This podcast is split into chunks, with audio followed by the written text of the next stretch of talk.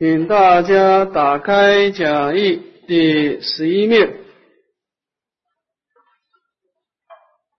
那么我们上两堂课讲到什么是佛陀，那么现在这一课呢，讲到什么是道法。那么佛陀的法呢，其实严格来说啊，它有三个重点啊：安住力、调伏力跟引导力。那这三个力量呢，以安住为根本。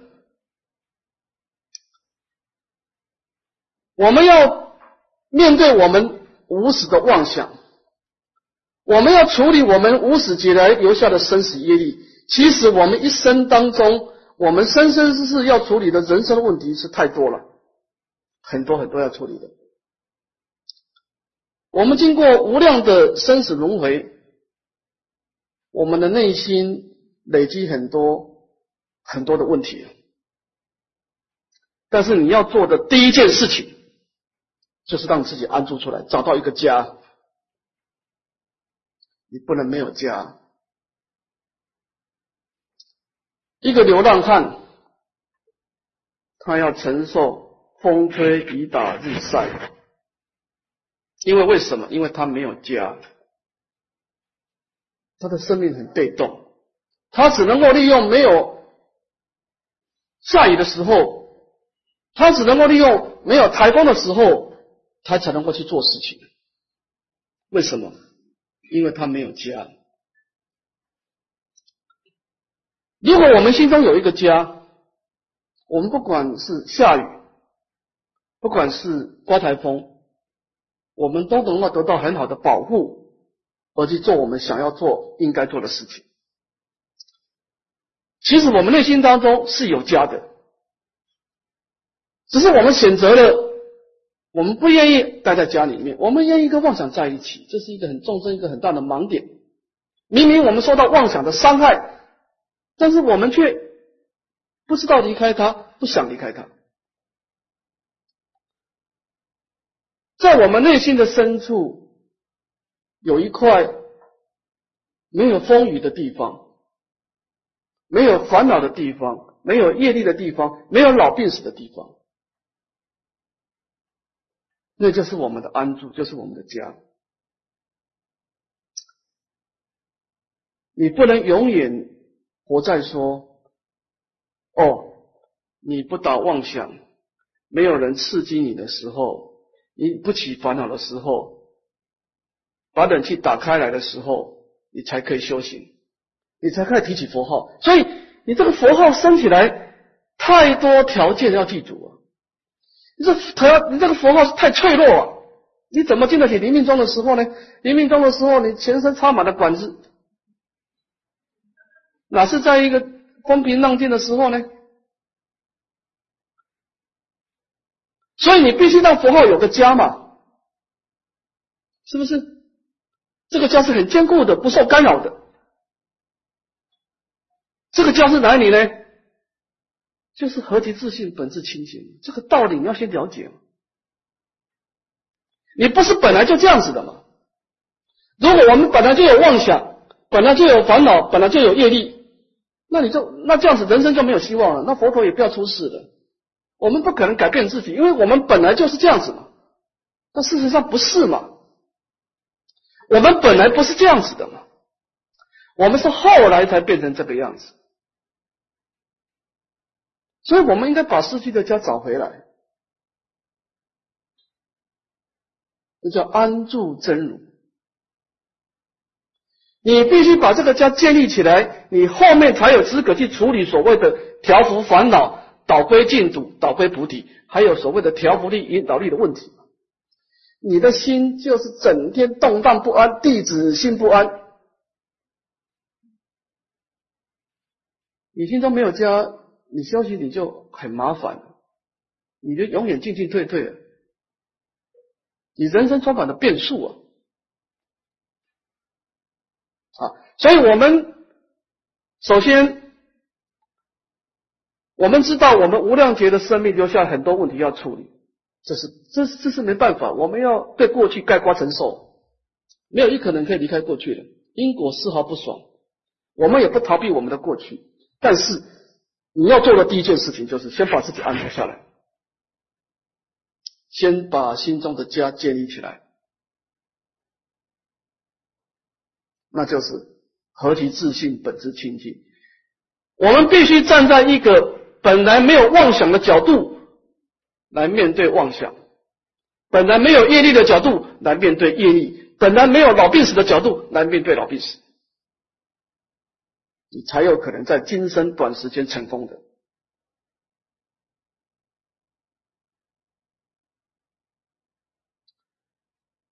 禅宗的祖师把佛法修成分成三个道次第，第一个。你刚进佛门，内心很欢喜，这叫见山是山，见水是水。古人说有相行，你心中很多的愿景，你希望能够透过今生的修学，来生有美好的快乐的果报，这个可以理解，安乐道。所以我们愿意做义工啊，我们愿意利用人家睡午觉的时候，偷偷跑去扫厕所。我们心中有愿景啊。我今生痛苦没关系啊，我积极善业，我来生照样可以享受快乐的果报。刚开始都是这样子的，有相行嘛。但是你慢慢慢慢的，你告诉你自己，有相的果报，它会触动生死业力，你要付出代价的。一个甜美的蛋糕里面是有毒药的，所以我们慢慢慢慢的从有相型提升到无相型。就进入第二个阶段，见山不是山，见水不是水，这一段太重要。楞严经整部楞严经都在讲这个观念，告诉你怎么样离一切相，好的相状，不好的相状，通通不要管它。刚开始要先否定自己的妄想，你拒绝他几次，他就没有力量。这个妄想为什么势力那么大？是你把它养大，养的又肥又大的，你每次都随顺他吗？辗转增盛啊！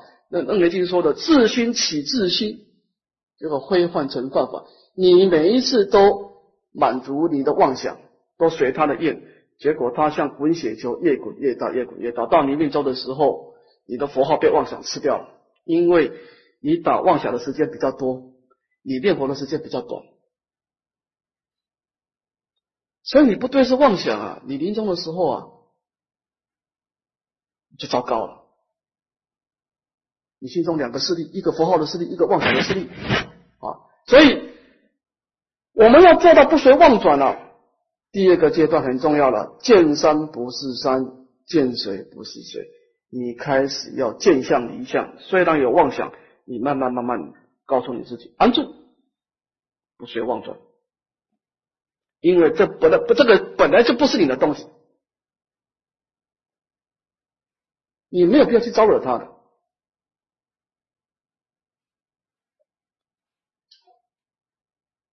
我们每一个人都活在心中的业力，你该怎么样就怎么样，他不会因为你这件事情，他会有什么样的结果，不会因为你打妄想而改变的。你看我们现在操心说这个人还没有回来，那个人怎么样？诸位，你要知道啊，万般皆是业，半点不由人啊，不会因为你的操心而改变事实。你要知道，你这打妄想是白打了。你打妄想，你倒不如去佛里面念佛。所以这个第二阶段是很重要啊，离相，离相清净啊，见山不是山，见水不是水。那么离相，当然离相就是楞严经的思想了，但是离相是。它不能当圆满了，因为它只是空性。到了法华会上，集一切法。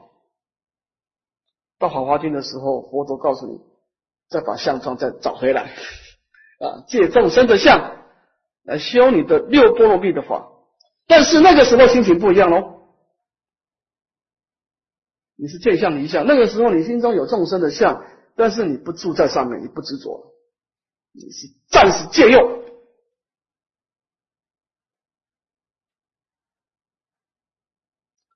很多人都劝我要赶快讲《华华经》，我说不要紧张，哈，先学楞严经，先离，先修，先修离一切相。有一个禅师，他在行脚的时候跑到一个很高的山上，那么他远远望去呢，在山上的最顶的地方啊，有一个茅棚，那个茅棚啊，几乎没有路可以走上去的，还可就全部长满了草草丛啊。看这个人是在上面住很久了，因为他没有山，没有路可以走上走上去了。那这个禅师啊，花了很辛苦的时间呢，才登到山顶啊，找到这个茅棚，跟他敲门。这个修行人看，诶，有心找比丘啊，请他进来喝一喝一杯茶。那么这个行脚比丘就问这个修行人说：“啊，说仁者，你得何道理啊，在此修行？”问这个问题啊，内行人，内行人不会问说你一天拜几拜啊，念念几声佛号啊，这个是自摸啊。他说你心中是安住在什么道，你才能够住下来？得何道理在此修行呢？这个做茅棚的比丘说啊：“他说我，我几年前啊，看到一只泥牛沉入水中，就是有泥巴的牛啊，就是这个牛啊，充满了泥巴呢，沉入了水中。那么，那么这个这个寻找比丘说：那你准备什么时候出来呢？啊，等待泥牛浮出水面。”那么这个泥牛沉入水中是说啊，那泥牛当然古人讲那个牛这是我们的心呐啊，呃心可以做很多事情嘛，这个牛可以做一件事情。那这个心呐，以前打太多妄想，我必须让它沉入里面真如的法性三三昧里面呢，从空观的智慧啊，好好的洗涤这个牛身上的污垢啊，我必须让自己先沉淀一下，让妄想沉淀一下。那么等到这个牛再出来的时候，是一个干净的牛了，是一个离相清净的心呢，我就可以资格从空出假，广修方便。这个时候可以修一切法，要如是一心中方便勤庄严。我借众生的心来修布施，借众生的心来修持戒，那么借各种因缘来念佛。那这个佛号是坚固的，这叫不生灭心的。所以诸位，我们要知道哈，一个人的成功失败，从见山是山、见水是水，而转到见山不是山、见水不是水，是必经的过程，没有一个人可以避免。如果你看到一个人修行的时候很快乐，啊，突然间变得不快乐，不要紧张，好事，他现在开始。真的说空光的人没有什么快不快乐，他的心是极静的，他没有快乐也没有痛苦。你一定要经过一个没有快乐、没有痛苦的阶段呢，你的修行才正常。啊，如果你学佛以后一直很快乐，不正常哦，不正常，因为你没办法进步，因为你活在有相嘛，你不断用妄想来刺激你嘛，你完全完全用善业来刺激你的感受嘛，你你永远很快乐嘛，你要先。学佛要先求快乐，然后没有快乐，然后才有快乐，那就对了。第三阶段再出现，那是法喜啊。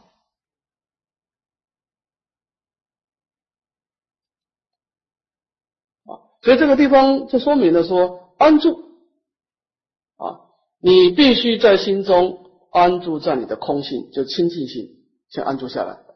你才有办法去处理无量的生死问题啊。那么这个地方，我们在进入主题之前呢，先谈到安住的问题啊。那么以这个本来无一物为主啊。好，我们现在透过我们前面的前言，知道什么是佛，什么是法。我们现在有资格来讲到修行的调伏力跟引导力了啊。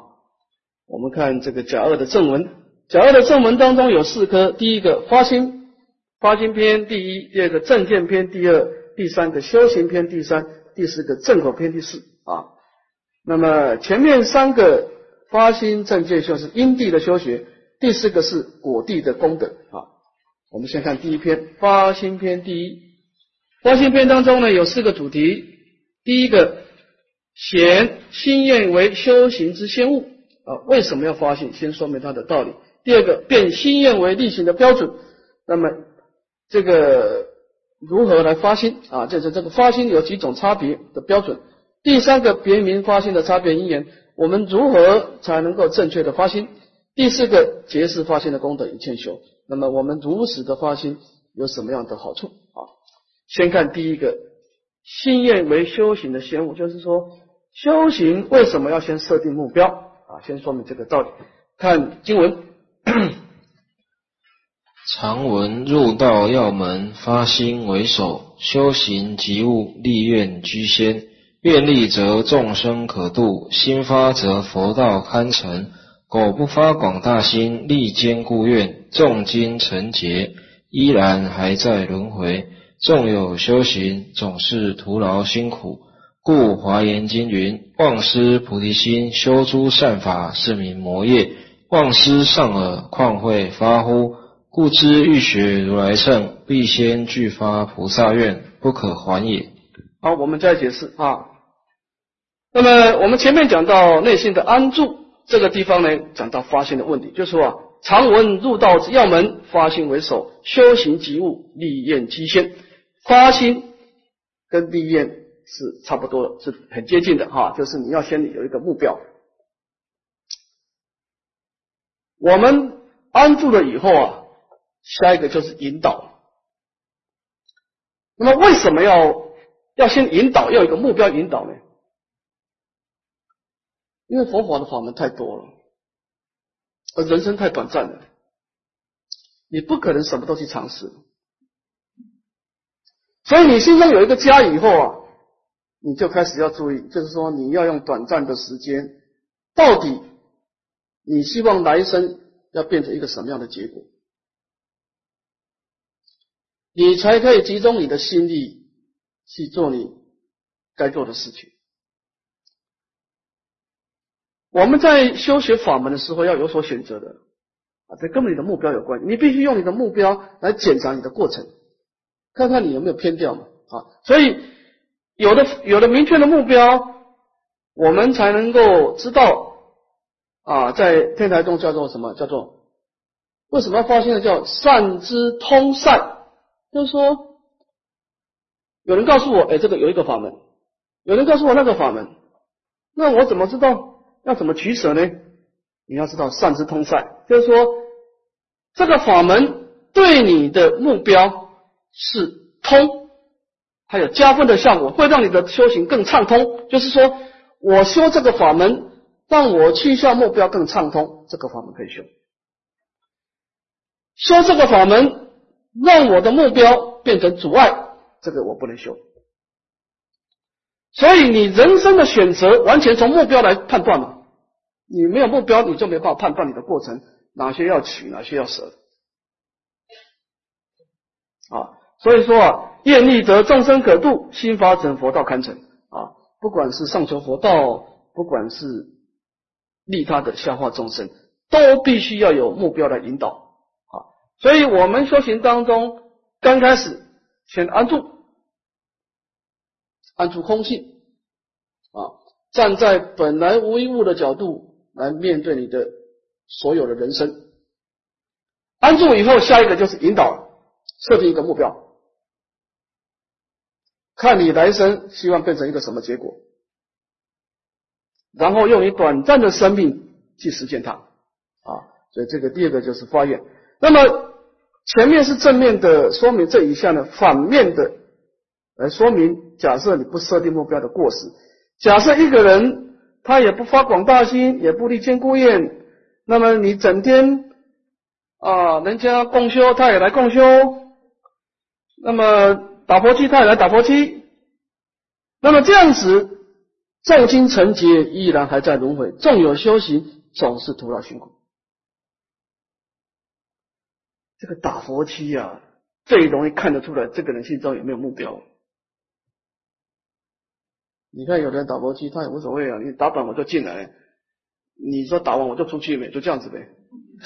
这七天把佛号练完就算了呗。但是你这样子啊，这个佛号没有力量，就是你很想要念佛，但是你不是我一定要念佛，你只是很想要。有些人打佛七的时候，他是有目标的。这种人，你看他佛号的时候啊，他的神态不一样，他带目标而来，这个人是有备而来呀。他可能遇到重重大的灾难了，他来念佛，他每一句佛号是有真实力道下去的，把力量放进去的。为什么？因为他有目标的。修行啊，其实只有你知道而已啊。诸位要知道啊，修行哈。跟上班不一样呢，上班你只要打卡，走的时候再打一次卡，你中间做什么没有人知道，是吧？但是你念佛的时候，你是不是有用心？这个差很多了，差非常多。我常常说啊，有些人搞佛机啊，是结缘的佛机，跟阿弥陀结个缘，哎，我来了啊，跟阿弥陀打个招呼啊，你根本不要不跟阿弥陀感应道交啊，你连阿弥陀佛的门都没有进去呗，因为你念佛号的时候。你没有把心放进去呀？为什么呢？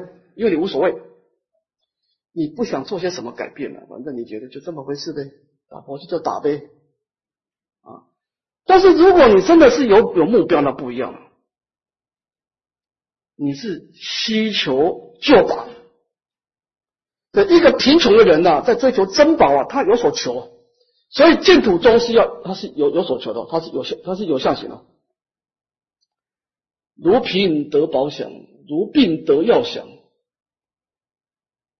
这个人是有备而来。我不要等到第七天了，我光是知道你这个心态，你这个打完佛七啊，你的收获一定不可思议。同样一句佛号，你准备好了，你练起来就是无量光无量寿。你没有准备好。他就是一个阴身，就这样子，他什么功德都表现不出来。所以你今天会接触到很多的法宝，你拜忏的时候也没缺席啊，你拜八八十八佛的时候也在也也在也在啊，打佛七的时候你也在啊，但是你为什么修了几十年还是这样子呢？你缺乏一种目标，你没有愿力就没有动力，所以叫重金成劫依然还在轮回，纵有修行还是徒劳辛苦。虽然你修的一个妙法，但是这个妙法的功德显现不出来，因为你没有把力道真实的力道放进去。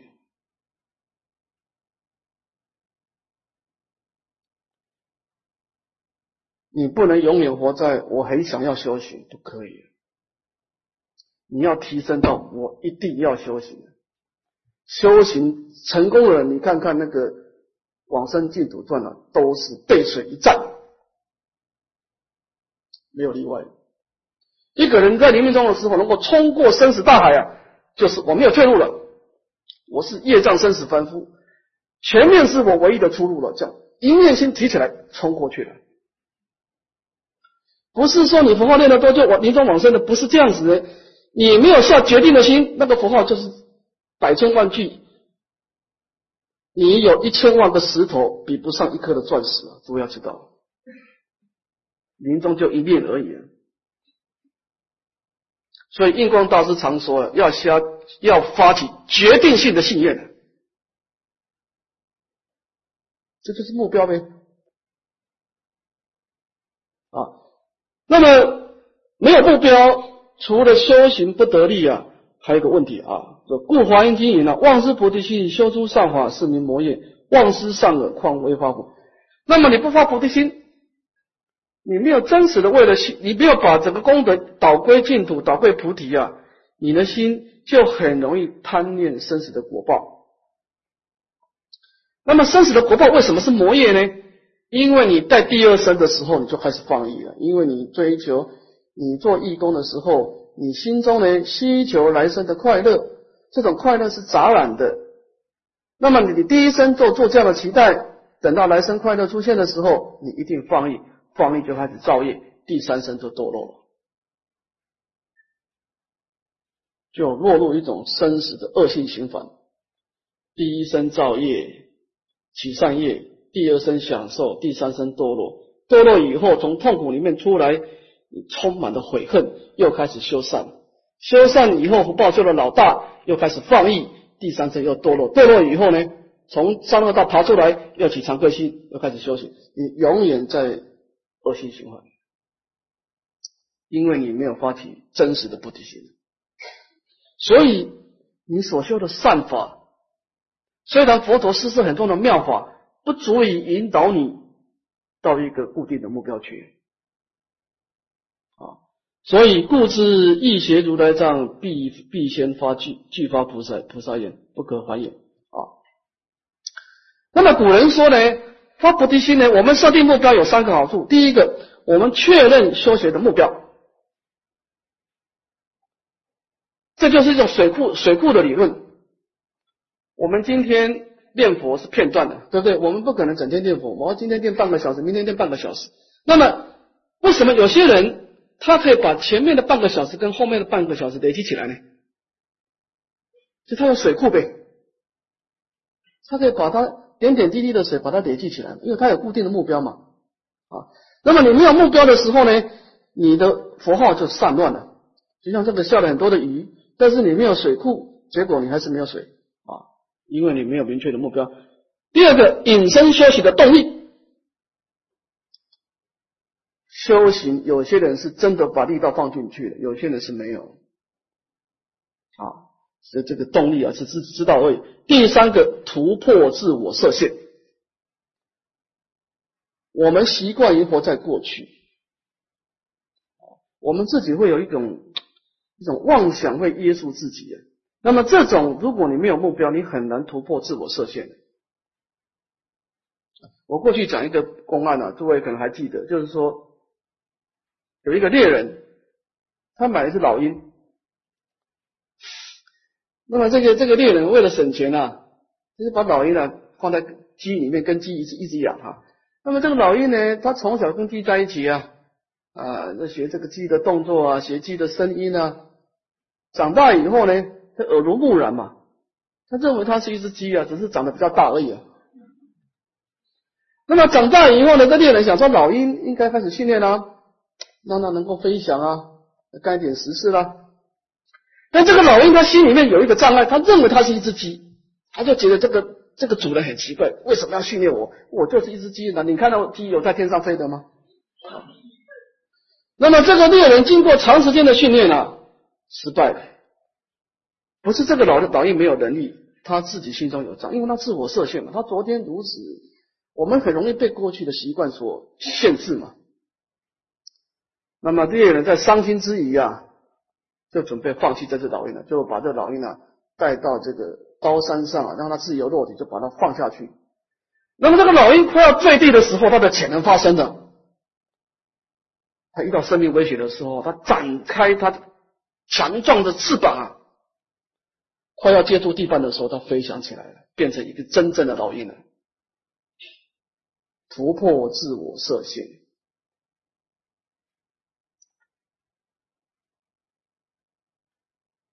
有人问一个问题说：“我们为什么要受戒？”这个问题问的很好。因为我们修善就修善呗，为什么要受菩萨戒呢？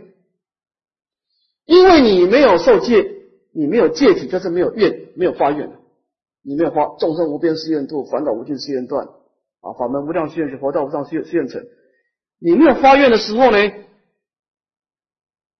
你的生命就进进退退。但是你受了菩萨戒以后啊，你是有一个愿，所以受菩萨戒以后，在菩萨戒里面有一个很重要，你不能画地自限。你看到很多戒文啊，你不能够说啊，我做不到，不可以。受了菩萨戒啊，你要说我慢慢做还可以，你可以说我慢慢做，但是你说我不能说我做不到。这句话你千万不要讲了。其实我们一个人的个性啊，你不要老说，哎，我没办法改了，我从小就这么回事了。完了，你果然是不能改。你要告诉你自己，我慢慢改啊。所以这个发愿呢，它会让你突破，突破自我设限啊。那么也就是说呢，我们必须先有目标，才有所谓的过程啊。这引导力啊，这个是从圣道的角度，我们看从净土的角度看第二段。那么净土中是不是也应该说发，有有有要发愿呢？好，看看这个经文。请合掌。无量寿经三辈往生中，虽行有优劣，莫不皆发无上菩提之心。此无上菩提之心，即是愿作佛心；愿作佛心，即是度众生心；度众生心，即摄取众生生有佛国土心。是故愿生彼安乐净土者，要发无上菩提心也。若人不发无上菩提心，但闻彼国受乐无间，为乐故愿生，亦当不得往生也。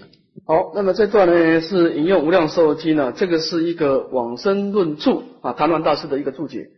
谭鸾大师在解释到发菩提心的时候，他先引用《无量寿经》，他说啊，《无量寿经》讲到往生有三种情况，叫三倍往生。那么三倍往生呢，在修行的资粮的确是有高低的差别，但是他们都有个共同点，都有一个成佛的目标，就是每一个人往生净土的目的都是为了成佛而去的啊。那么这个三倍往生，我们也解释一下哈。上辈的往生呢，是舍意出家而作沙门，受延迟境界修诸功德，那么发菩提心一向专念阿弥陀佛。上辈是。出家人啊，出了家以后呢，延迟境界，修诸功德啊，这是第一个。那么中辈呢，虽不能出家，那么奉持斋戒，供养三宝，发菩提心，一项专念。那么这个人可能有一年不能出家了，但是他经常能够受持斋戒，那么护持三宝，那么最后也是发菩提心，一项专念阿弥陀佛。装备，那么下辈呢？虽然他没有能力供养三宝，但是听闻三宝功德，欢喜信要，随喜赞叹啊！别人修善法的时候，他今天要上班不能去，但是内心当中啊，念念的随喜赞叹。那么最后也是发菩提心，一向专念阿弥陀佛。所以说呢，虽然这三个人所发的资粮力不同，但是他们内心有一个共同点，都是有一个引导力啊，发起无上菩提心。那么什么是无上菩提心呢？就是愿做佛心啊，佛道无上是愿成，我不想再继续轮回下去了。那么愿做佛心，当然就必须要有度化众生的心。那么度化众生的心怎么做呢？就是普愿一切众生往生净土啊。所以说做一个总结啊，愿生彼安乐净土者，必须要发菩提心。假设一个人不发菩提心，他只是思考极乐世界的快乐，为了追求快乐而往生，这个人是不能往生的。那么这一点当然古人讲的很多啊，就是说要往生啊，你必须感应道交了。我们是怎么跟佛陀感应道交？当然是心嘛，你嘴巴那个佛号是心在推动的嘛。啊，你要心心相印，感应道交嘛。所以我一大师讲嘛，你要四心做佛，你才可能四心是佛。那么这一点跟上岛大师的顺从本愿是相应的嘛。你读阿弥陀经，刚开始的时候没有错，佛陀真的是用世间的快乐来引导我们啊，无有众苦，但受诸乐。但是，请你再往后读下去。你会知道，佛陀在表面的快乐，他是要让我们自然健身、念佛、念法、念生死心，为了圣道的因缘而施设快乐。所以净土的施设是为了圣道而施设的。如果你在讲你你在你对净土的思考，你完全停留在苦乐的思考，那你这种思考，你念佛。你来生升到天上去，因为你心中的净土，它的本质就是诸天嘛。你整天想的就是快乐嘛。四心做诸天，四心是诸天嘛。佛号只是个工具而已嘛。你的心决定你的去向嘛。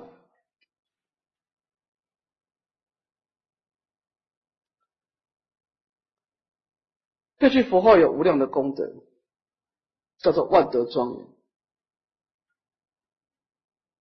你心中是怎么想的，佛陀就给你什么。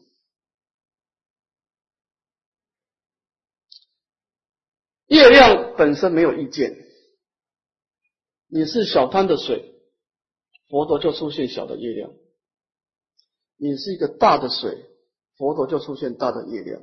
这跟佛陀没有关系啊，就是你准备到什么程度，佛陀就给你相应的东西了。你整天念佛，你要的就是快乐嘛？那这很简单啊，那你你要快乐，还要到还需要大费周章到净土去吗？三界就有了，你想象的快乐，三天就有了，佛陀就可以诸天的快乐就有了。有些人的佛号是没有引导力的。你看他，他他肚子痛，他念佛；肚子好的，他不念佛。他儿子在考试，他没把握，他也念佛。那么他整天所想的都是三界的东西。你的心都在三界活动，你冥冥中的时候，怎么可能突然间想到净土呢？怎么可能呢？这不合乎佛法的等流性呢？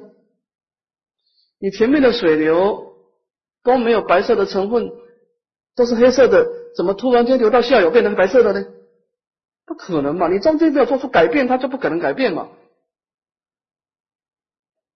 诸位要知道哈，你往生啊的关键在你的心理素质。往生与否在信念之有无啊。佛号只是个工具啊。所以说，假设你现在的思考。还是在追求快乐，那你就不能往生了，因为你心中四心是四心做快乐，四心是快乐，这句佛号就给你你要的快乐，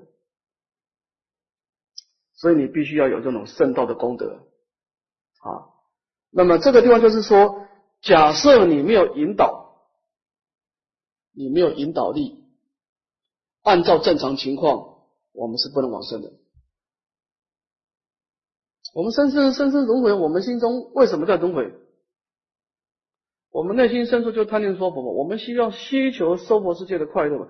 我们被妄想误导，我们在生命经验当中曾经接受过很多的快乐嘛，这个快乐的影像在我们心中嘛，我们希望这个快乐再出现嘛，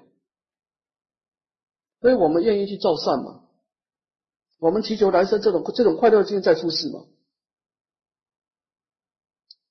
所以，你如果不做出改变，我们正常情况，我们的心是住在娑婆世界，所以就会把我们所有的修行的引导到娑婆世界去，那就前功尽弃了啊！所以你不做出一个新的愿力，我们就会遵循过去的思考模式而不得往生了。好，那么现在我们做一个总结。好，佛法的修学，我们慢慢进入到主题啊，有四个道次第，这个次第不能错。第一个发心。确认目标，第二个才有所谓的了解路况证件，第三个才有所谓的前进的资粮动力，付诸行动，最后到达彼岸。那么，首先我们要知道，修行要知道你现在的处境是生死的彼岸，那么我们的目标呢是解脱的彼岸啊。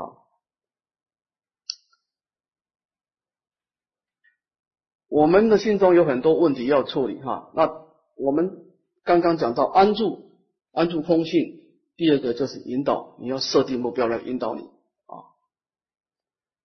我前几天呢，我台湾的一个我的一个网络班的一个干部告诉我一件事情哈，那个人说，他有个学生，这个人做老师的，这个学生呢。他是补习班老师哈，是一个台北的一个知名高中的一个学生。那么这个学生他的一个好朋友啊，是这个北部知名高中的第一名的，今年的第一名的毕业生。他他没有经过考试，就真试。台湾有一种情况，就是你考试成绩很好，只要经过面试就可以进入到你的希望的大学。他已经真试到台大第一志愿了。但是他在毕业前呢，得到癌症，癌末，一个十七岁半的女人的这个女学生得到癌末。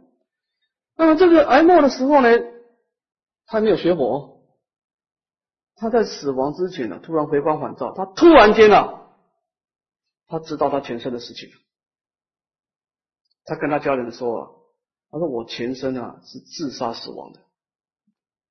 为什么自杀呢？因为他本来跟一个男众很好，那么很好的时候啊，后来这个男众得病死掉了。他不知道走出，他不知道他走出心中的妄想啊！他就死亡以后，他不断的用妄想来伤害自己啊！所以一个人伤害自己，就自己伤害自己。他老是活在妄想，所以他后来就自杀，受不了自杀。自杀之前，他发个还发一个邪愿，他说：“我来生如果得不到真爱，我就不活到十八岁。”所以他今今今生在十七岁半就死掉了。发了邪愿的，所以你要知道，不要随便发愿。你的业力就是一个引导力了。他前身做了两做两个措施，第一个自杀，自杀是杀生的，我们后面会讲到哈。你杀害自己就等于杀害众生，这是重罪哦，杀生重罪哦。他犯了杀生的重罪。第二个，他发了邪愿，好，所以说。我们现在要处理无量劫的很多很多负面的问题啊，那么第一件事情就是什么呀？先设定目标，你你要有个明确的目标啊，你才能够产生引导啊。那么我们的目标当然临终的正念了，你要先设定你的目的是正念，然后佛法概要以后会很多的课程，你就知道怎么取舍。有些法门你今生暂时不修。但是你先随喜赞叹，有些法门对我们是非常急迫的，要把握机会啊！所以我们确定目标以后，我们生命才有个正确的引导哈，就是引导力。那么最后的正见篇调伏力，最后修行付诸行动，立誓练心，最后才达到我们临终的正念啊！所以当我们内心安住以后，第二个就是引导力，正确的引导我们的生命。啊，设定一个目标啊。好，我们今天先上到这里啊，还有十分钟，我回答三个问题。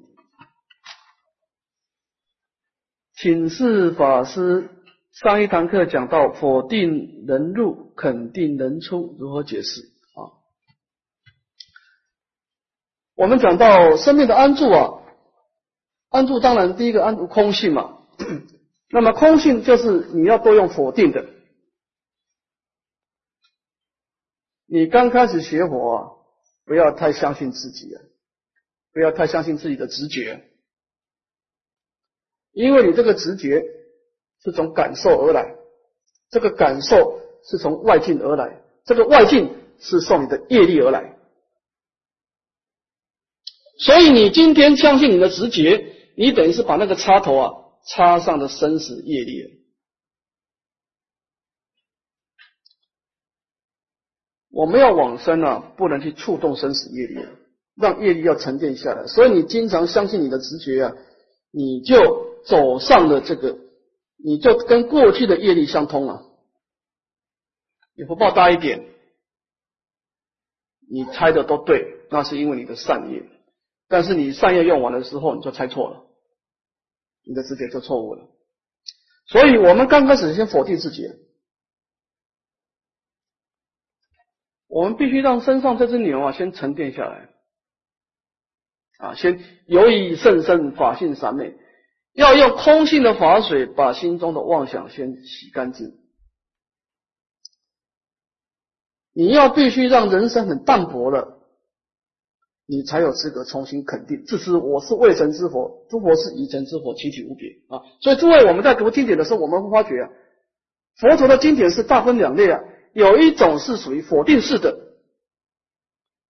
比方说《般若心经》，比方说《金刚经》，我们《般若心经》看下来，肯定的几乎很少，都是啊无言耳鼻舌身意，无色声香味触啊啊，佛陀什么都跟你否定，到最后才得阿弥陀佛三藐三菩提，开始肯定，先否定再肯定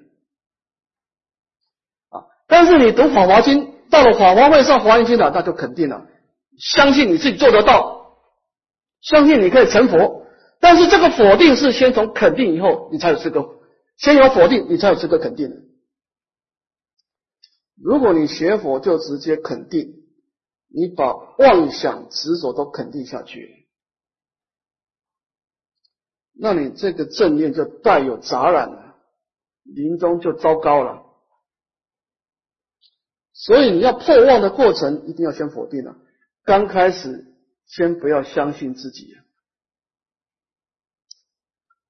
先相信佛法的道理，佛先从道理上去思考，不要相信自己的直觉啊，是这个意思啊。师父慈悲，为什么有些天王是来障碍佛陀、劝佛入灭，有些天王是来请佛注释、请转法轮？是不是天王也有好坏？那当然了，因为这个天王也是人去做的嘛啊。但是天王的好坏跟我们不一样哦，他不是行为的好坏哦，升天一定是善业，他是思想有问题、知见有问题。其实诸天啊，多少都有德恨。都有随喜赞叹别人的美德，但是因为他贪念生死，这个思想错误，所以他不喜欢佛陀说法，他希望大家都陪他流转生死啊，所以他的这个错误来自于思想。为什么六一天的天王是魔王？六一天呢？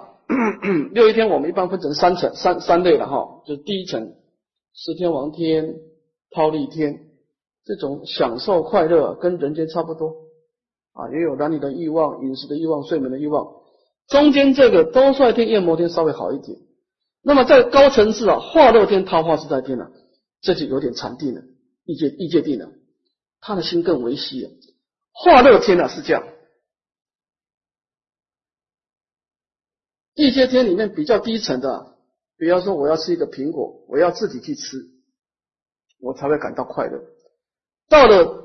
上二天了，天上的最高两层啊，他不要自己去吃啊，别人吃苹果，别人产生快乐，他直接把别人的快乐转成自己的快乐，他化自在天，就他不要去吃苹果了，他在旁边看你吃苹果，他把你的快乐转成他的快乐，这种人不可思议，你看他能够修到这种程度啊，那么在他化自在天有天王有很多嘛。其中有一个是魔王，不是所有都是魔王。他化自在天有很多天王，其中一个就是波雪，啊是这样子的啊。最后一个问题，请问师傅，什么样的情况才叫做空观的智慧啊？那么空观成就者，他的内心世界是什么情况呢？空观智慧的修行呢，就是你的心啊。经常去想一件事情，就是你本来什么都没有，你要经常去想这个道理。我们不要太注重这个人生的相状，这些都是业力，你碰不得，每一个都是地雷，弄得你满身是伤痕啊！好。所以我们要从相里面去思维道，就是说，其实这个因缘的假象都是暂时的，它背后有一个真实的本性，就是清净本然周遍法界。所以空观呢，其实是什么？空掉你的妄想，不是空掉外境的。这个业力你别用去空它，你心只要不动，它它对你不会伤害的。你没有跟他感应呢？有有人一个外道。看到佛陀，一直骂佛陀，骂了半天。他问佛陀说：“我骂你都没有反应呢？”佛陀说：“啊，如果有人拿东西请你吃，你不吃会怎么办？让你都自己拿回来。”佛陀说：“啊，你自己在造业啊！”啊佛陀的心不动啊，安住空性啊。所以安住空性是什么情况呢？在经典上讲出个譬如说，一个圣人的心呐，安住空性。是如鸟飞虚空，终机不可得。这个鸟，它的确从虚空飞过去了，但是它没有留下痕迹，它无助。它该干什么干什么，做完以后心中都没有相状。啊，如鸟飞虚空，终机不可得啊。所以修空观的意思不是说啊，你今天都没有人刺激你。那不是啊，那只是圆缺不生啊，就是你的妄想在活动的时候，你能够做到无助。这个时候你不跟你的妄想感应，跟你的真如感应，这个就是空观了。啊，你从平常慢慢训练，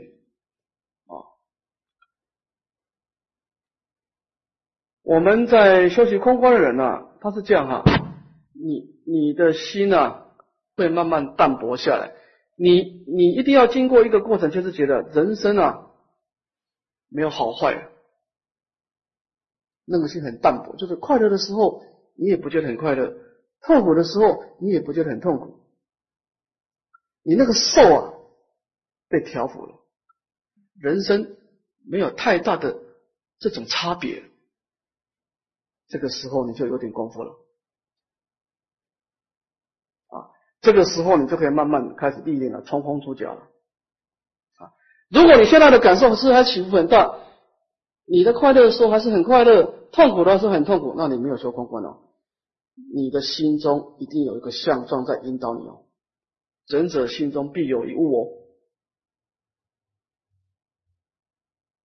如果你的情绪变化还很大的时候，那你心中一定有个东西在里面的，这个你不拿掉。临终的时候，他破坏你正念，就是他了。啊，好，我们今天先上到这里啊。向下文长负债来日，回下。